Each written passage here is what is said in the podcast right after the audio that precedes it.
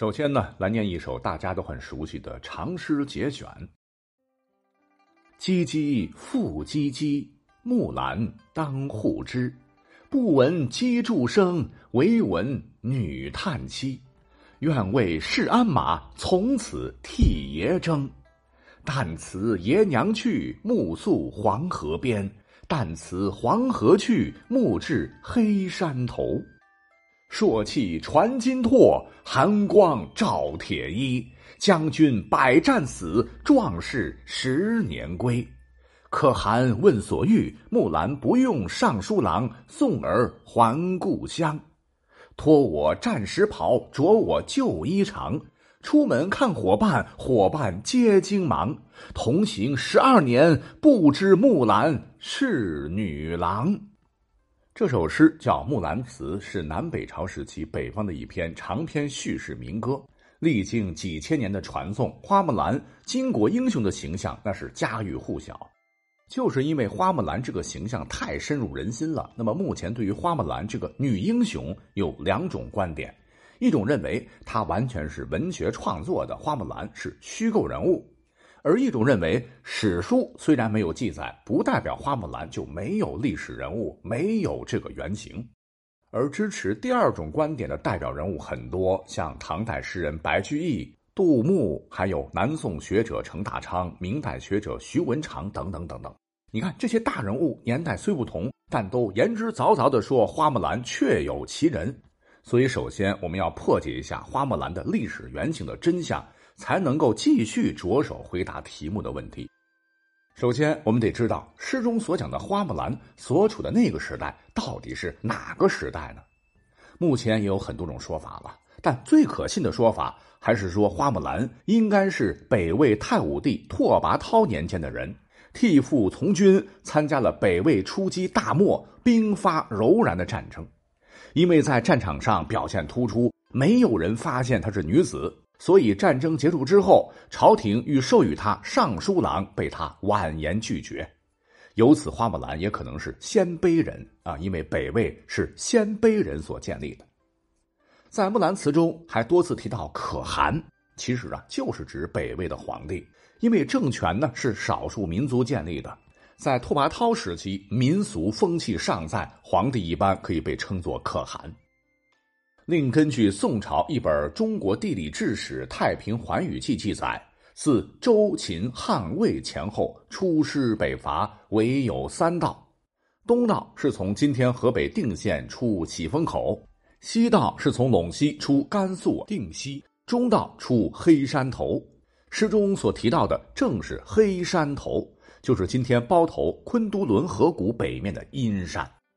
如果呢，我们再展开地图一看，从黄河边到昆都仑河谷之北的阴山，按照当时的骑兵速度，那也就是一天的路程，正好是和《木兰辞》中的“旦辞爷娘去，暮宿黄河边；旦辞黄河去，暮至黑山头”提到的地理位置、行程时间是完全符合。更巧的是，花木兰的故事。也正好与史料所记载的北魏太武帝拓跋焘在位期间的公元四百二十四年至公元四百五十二年间，当时和北方的另一支游牧民族柔然持续战争相对应。那不管是时间上，还是空间上，还是战争的发生的地理位置上，那都是惊人的巧合。那刚提到的这个柔然。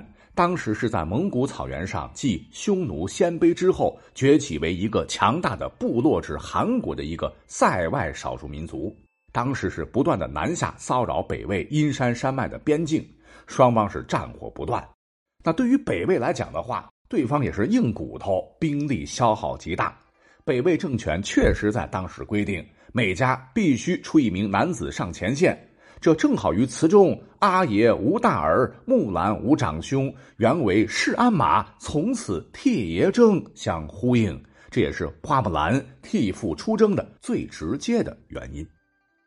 讲到这儿，既然花木兰可能是真有其人，于是乎就可以引出我们一个非常有趣的问题了，那就是你说花木兰啊，一个黄花大闺女，军营中干了这么多年，怎么就没有人发现她是个女的呢？莫非她长得很壮很 man，像周星驰电影里的如花？当然不是的哈，因为如花再怎么描眉、画眼线、打腮红、抹口红，你就是抹上十公斤白粉，我们也认得出来，对吧？请注意，词中啊怎么会出现所描述的男性同伴发现她是个女生的时候皆惊慌呢？啊，发出了同行十二年，竟然不知木兰是女郎这样的感慨呢？由此可以判定，看来恢复女儿身的花木兰的样貌应该不差。那么她是怎么在军中安能辨我是雌雄的呢？那我个人的一些结论就是，很可能战争期间条件异常艰苦，长期四处转战，戍守边疆，缺衣少食，就不可避免的造成了他在一定程度上的生理病变。比方说，女性荷尔蒙紊乱了，生理期停止了，骨密度增强了，肌肉日渐紧实了，这束身甲长时间不脱，风吹日晒。很可能导致她的身体样貌在军中压根儿大家伙想不到是一个女人。还有一个原因就是花木兰这个诗当中啊，我们可以看出她当时投军是愿为市鞍马，从此替爷征。东市买骏马，西市买鞍鞯，南市买辔头，北市买长鞭。也就是说，百分之百木兰最后是做了骑兵。你要知道，骑兵和步兵区别非常大。不管是南北朝还是历朝历代，步兵都是成百上千为单位安营扎寨，像蚂蚁一样抱团起居。而少数民族政权的骑兵则不同啊，他们几乎是整天待在马背上，战时骑马杀敌，休息时也可以做到马不下鞍，马上入睡。